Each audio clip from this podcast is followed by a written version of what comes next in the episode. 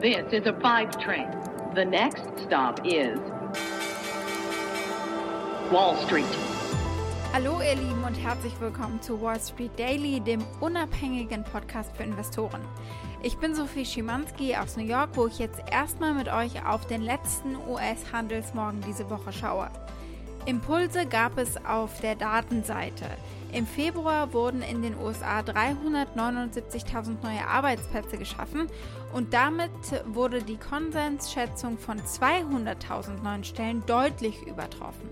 Ja, und das ist der zweite Monat in Folge, in dem der Arbeitsmarkt expandiert. Die Arbeitslosenquote sank von 6,3% auf 6,2% und lag damit also auch äh, unter den Prognosen. Ja, und ich rede mir den Mund fusselig, aber diese guten News sind äh, Bad News gewesen in Vergangenheit, denn sie fachen die Inflationsängste an. Die Rendite für zehnjährige US-Staatsanleihen stieg nach dem Stellenbericht auf über 1,6 Prozent an. Paradoxerweise gewannen aber auch die Aktienbarometer. Die Zeichen stehen natürlich auf wirtschaftliche Erholung und äh, darauf konzentrieren die Anleger sich gerade. Und so könnten die Aktien heute noch aufholen, was sie gestern verloren haben. Wir hatten gestern einen doch äh, recht kräftigen Ausverkauf an den US-Märkten. Jerome Powell hat jetzt nicht äh, gesagt, ich hole den äh, Zauberstab raus und sag Hex Hex. Aber man muss noch mal überlegen, die Fed pumpt jeden Monat 120 Milliarden Dollar in die Märkte, also die machen schon eine ganze Menge. Die Organisation Erdöl exportierender Länder, so heißt es ganz genau, steht unter Druck. Deswegen hat die OPEC gestern in Wien beschlossen, die Fördermengen nicht auszuweiten. Heißt leider nichts Gutes, es heißt steigende Preise und wir werden sie bezahlen müssen.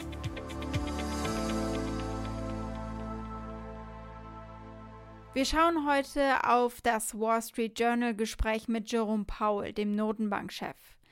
Dann gucken wir auf Kathy Woods äh, und auf ihr super erfolgreiches ETF, aber das hat ein Problem.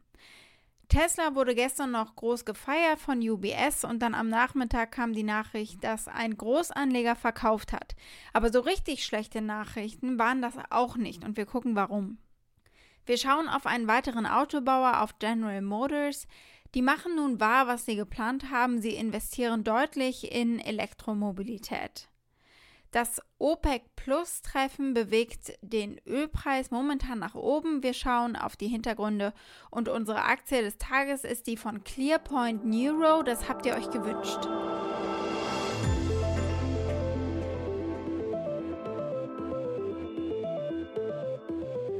Hören wir rein in das Wall Street Journal Gespräch mit dem Notenbankchef. Und das lief ganz offenbar nicht so, wie die Anleger sich das erhofft hatten.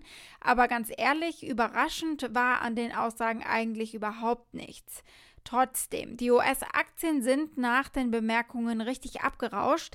Die Rendite für zehnjährige Staatsanleihen stieg nach den Aussagen wieder über 1,5 Prozent auf den höchsten Stand seit vor der Pandemie, hoch von 1,46 Prozent am Donnerstag zuvor und äh, von 0,92 Prozent zu Jahresbeginn. Und diese hohen Zinssätze beeinflussen natürlich vor allem die Kreditkosten für Verbraucher und Unternehmen. Und das hat bereits begonnen, die Anträge zum Beispiel auf Kauf oder Refinanzierung von Häusern zu belasten. Aber die Notenbank scheint nach wie vor nicht besonders besorgt über das aktuelle Renditenniveau, das sowohl real als auch nominal deutlich höher ist als vor zwei Wochen. Der Markt hat sich aber mehr Zuspruch gewünscht und bekam ihn nicht. Das hat äh, Krishna Guha zusammengefasst. Der ist Leiter der globalen Politik und Zentralbankstrategie bei Evercore. Einige Anleger hatten konkret gehofft, dass Powell die Operation Twist signalisieren würde bei der die Fed ihre kurzfristigen Anleihen verkaufen würde, um den Kauf längerfristiger Anleihen wie der Zehnjährigen zu befeuern, in der Hoffnung, dass dieser Twist eben den Renditenanstieg kontrollieren kann. Aber stattdessen sagte Powell, dass die Zentralbank geduldig darauf warten werde, dass die Inflation stetig über 2% steigt. Bis dahin passiere überhaupt nichts. Vom Ziel der Vollbeschäftigung seien die USA nämlich noch weit entfernt. Sprich, lange Zeit keine Anhebung der Zinsen in Sicht oder auch andere geldpolitische Maßnahmen nicht, um Inflation in Schach zu halten. It's going to depend entirely on the path of the economy. So I laid out the conditions upon which we would consider raising interest rates. And that's labor market conditions that are consistent with maximum employment. That's a big thing to get to, and it will take some time to get there. Inflation sustainably at 2% and inflation on track to, to run moderately above 2% for some time. So those are the conditions. When they arrive, we will consider raising interest rates. We're not intending to raise interest rates until we see those conditions fulfilled. In einem solchen Umfeld kann sie eigentlich keinen Erfolg mit ihrer Investmentstrategie haben, zumindest kurzfristig, die Tech-Stock-Liebhaberin Cathy Wood und ihr ETF ARK. Verkauft wurden mal wieder vor allem Aktien aus dem Tech-Sektor in den letzten Tagen. Und so ist ARK Investments Flaggschiff-Fonds nun im Bärenmarkt. Der börsengehandelte Fonds ARK Innovation segelte am Mittwoch um 6,3% ab. Damit sind sie nun mehr als 20% vom Peak im Februar entfernt und et voilà, das ist die Definition von einem Bärenmarkt. Der ARK Innovation ETF verfügt über ein Vermögen von 24,6 Milliarden US-Dollar und sie konzentrieren sich eben auf Unternehmen wie Tesla, Square, Palantir, Roku und es war lange ein Segen und ein, auch ein Garant für den Erfolg, aber in letzter Zeit eben ein Fluch. Der Rückgang des Fonds ist darauf zurückzuführen, dass der Nasdaq Composite mit äh, teilweise 3% gefallen ist, im dramatischsten zweitägigen Abwärtstrend für den Tech-Index seit dem 8. September. Investoren haben Technologie zugunsten von sogenannten Value-Aktien abgestoßen, die als unterbewertet gelten. Wood ist aber nicht beunruhigt. Der Bullenmarkt würde sich ausweiten auf unterschiedliche Sektoren und so eine Blase im Tech-Bereich verhindern, so wie es sie in der Dotcom-Bubble eben gegeben hatte. Traditional value stocks are having a nice run here. We feel really good about that. Just like we did in 2016, the market was up, value up even more, and growth strategies like ours were down. They were actually in negative territory back then. And I remember saying at the time, I think this is great because the bull market is broadening out to other sectors. And that can only be a good thing for us. What would be very negative is if the market continued to narrow so that only innovation strategies worked. That's what happened during the tech and telecom bubble. And uh, we all know how that ended. Eine der Wood-Positionen ist Tesla, aber auch Tesla-Fans müssen Risikovorsorge betreiben. Und das hat der Milliardär Ron Barron gemacht mit seinem Investmentfonds Barron Fonds. Er hat die Beteiligung an Tesla reduziert, laut einem Interview mit CNBC am Donnerstagabend. Barron Fonds hat seine Beteiligung an Tesla zwischen 2014 und 2016 aufgebaut und seitdem hat die anfängliche Beteiligung von 318 Millionen US-Dollar zu rund 3,3 Milliarden US-Dollar äh, angewachsen. In einem schmerzhaften Moment, so formulierte er es, verkaufte Barron 1,8 Millionen Tesla-Aktien, etwa 25 Prozent des Anteils, für zwischen ja, 450 und 900 US-Dollar pro Aktie, je nach Zeitpunkt. Der Grund sei gewesen, das Risiko zu minimieren und breiter aufgestellt zu sein. Außerdem habe der Fonds genug Geld verdient mit der Aktie. Uh, because it was up 20 times. And it became a very large percentage of some accounts. So I happen to own a million one hundred and fifteen thousand shares personally. I haven't sold a single share, and I don't expect to for another 10 years. But for clients, I sold 27% of their stock, 25% of their stock. Uh, and I told Elon that uh, I would be the last out. And the reason we sold was a risk management idea where it became a very large percentage of two focused funds that I manage, uh, became over 50% of those funds' assets. Von seinem persönlichen Anteil an Tesla von mehr als einer Million Aktien hat Barron aber noch keine einzige Aktie verkauft, sagte er auch. Denn er bleibt optimistisch und glaubt, dass sich die Aktie in den nächsten zehn Jahren mehr als verdreifachen könnte. Was heute in der Entwicklung 10.000 US-Dollar kostet, um eben ein autonomes Fahrzeug zu bauen, könnte laut Barron nur noch 100 US-Dollar pro Monat kosten, sobald Tesla eine gewisse Größenordnung erreicht hat. Also für ihn geht es äh, damit auch klar um die Entwicklung im Softwarebereich des Unternehmens und das autonome Fahren. Im Januar erwarb Barron eine 10 Millionen Dollar Beteiligung an Cruise. Das ist das Start-up für autonomes Fahren, das 2016 von GM übernommen wurde, von General Motors. Das Unternehmen hat seinen Sitz in San Francisco und hat jede Straße in der Stadt kartiert, in der Hoffnung, dass sie irgendwann mal einen Robotaxi-Service in der Stadt anbieten können, ähnlich wie Alphabets Waymo in Phoenix. Und äh, da sieht man also, dass Barron an diesem autonomen Fahren sehr interessiert ist. Und wir bleiben bei GM und gehen zu der Frage, wie man ein Schlachtschiff modernisiert. GM plant den Bau eines zweiten Werks in den USA zur Herstellung von Batteriezellen für Elektrofahrzeuge. Die Anlage gilt als Dreh- und Angelpunkt der Pläne von GM. Und das Ganze tun sie im Rahmen eines Joint Ventures mit LG. Im Rahmen dieses Joint Ventures Ultium Cells geben GM und LG derzeit 2,3 Milliarden US-Dollar für dieses neue Batteriezellenwerk in Ohio aus.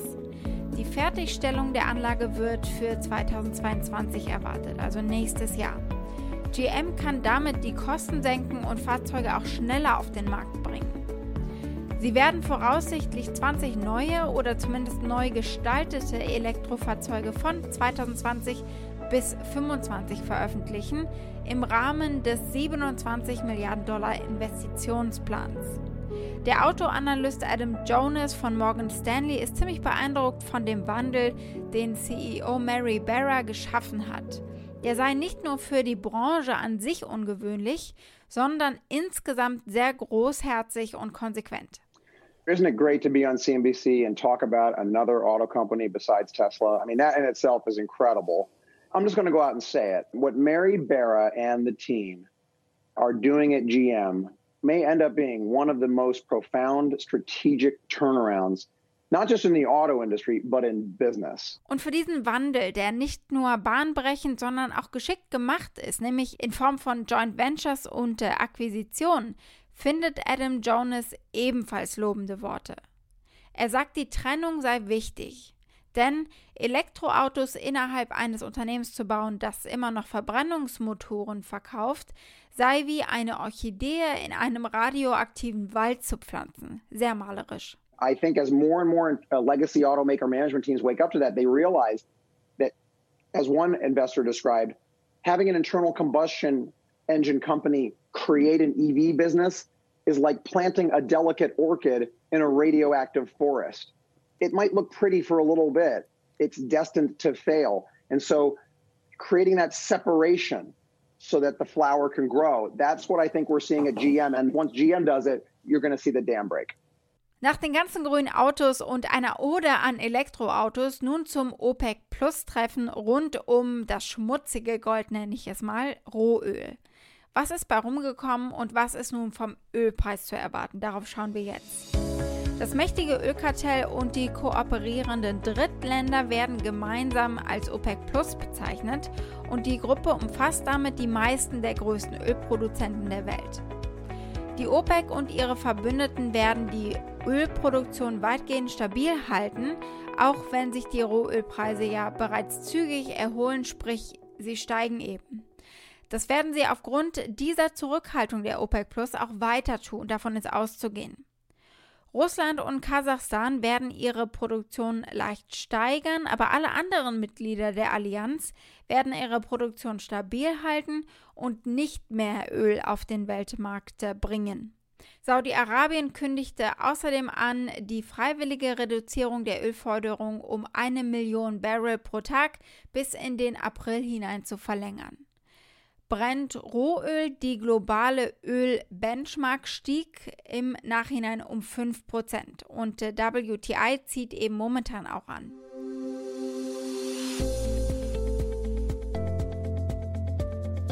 Unsere Aktie des Tages ist die von ClearPoint. Was für ein spannendes Unternehmen. Tätig sind sie im Bereich Gesundheitsausrüstung für Gentherapien des Gehirns. Zum Produktportfolio gehören Geräte und Technologien für Tiefenhirnstimulation, für das Lasern des Gehirns, Biopsien sowie die Injektion von Arzneimitteln, Biologika und Gentherapie eben in das Gehirn. Das hier ist ein medizinisches Erklärvideo und es ist super faszinierend, wie diese Geräte es erlauben, sicher und akkurat an Gehirnen zu lasern oder eben Medikamente zu injizieren. Dabei stammen Hardware und Software von ClearPoint. The patient's head is held within a highly stable fixation frame. A smart grid is applied to the scalp, providing a coordinate map covering all putative entry points. High-resolution MRI scans of the patient's brain can be viewed in the ClearPoint Workstation software. The software then identifies the trajectory insertion with an exact point on the smart grid array, allowing for ideal positioning of the cranial burr hole. The ClearPoint system provides sub-millimetric accuracy, allowing for minimal incision, increased safety, and speedy patient recovery. Die Produkte werden an 60 klinischen Standorten momentan in den USA verwendet. Und jetzt hat ClearPoint Neuro Ergebnisse gemeldet. Sie verzeichneten einen vierteljährlichen Verlust von 9 Cent pro Aktie gegenüber einer Schätzung des Verlusts von 13 Cent. Damit haben sie ihren Verlust verringern können im Vergleich zum Vorjahr. Eine Umsatzprognose geben sie derzeit aber nicht ab.